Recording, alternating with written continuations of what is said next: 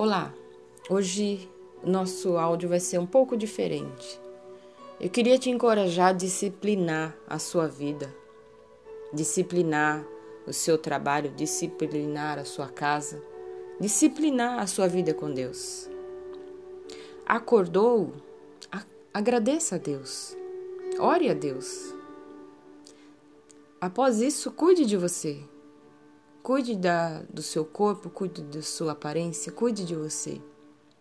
Depois, cuide do seu corpo, se alimente saudavelmente. Depois, então, você pode até pegar o seu celular, olhar as redes. Organize o seu dia. Faça um planejamento do seu dia. Não esqueça de anotar com uma caneta vermelha ou em destaque aquilo que é prioridade para o seu dia de hoje, aquilo que você precisa fazer hoje. E não deixe para depois aquilo que é prioridade. E então estabeleça as outras é, urgências, né, por importâncias e não importante.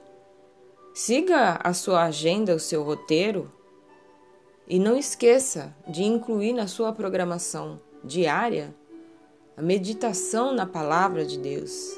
Ore ao Senhor de manhã, ore também à tarde e não deixe de agradecer à noite. E sempre, sempre que puder, e eu sei que você pode, medite na palavra do Senhor.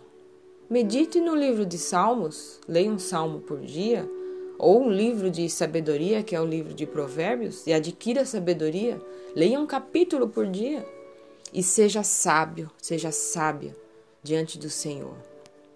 Amém? Discipline e organize a sua vida. Use uma agenda, use um calendário e siga o roteiro. Deus te abençoe. Tenha uma semana de disciplina, de ordem, do mover de Deus, da manifestação do poder de Deus na tua vida no teu ministério, na tua casa, no teu trabalho. Fique com Deus. Deus te abençoe.